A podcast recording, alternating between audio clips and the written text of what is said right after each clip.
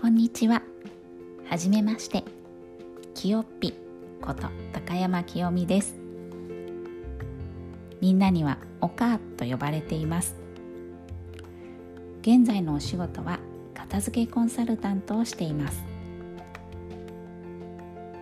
この番組では私の日常の些細な出来事や嬉しいこと悲しいこと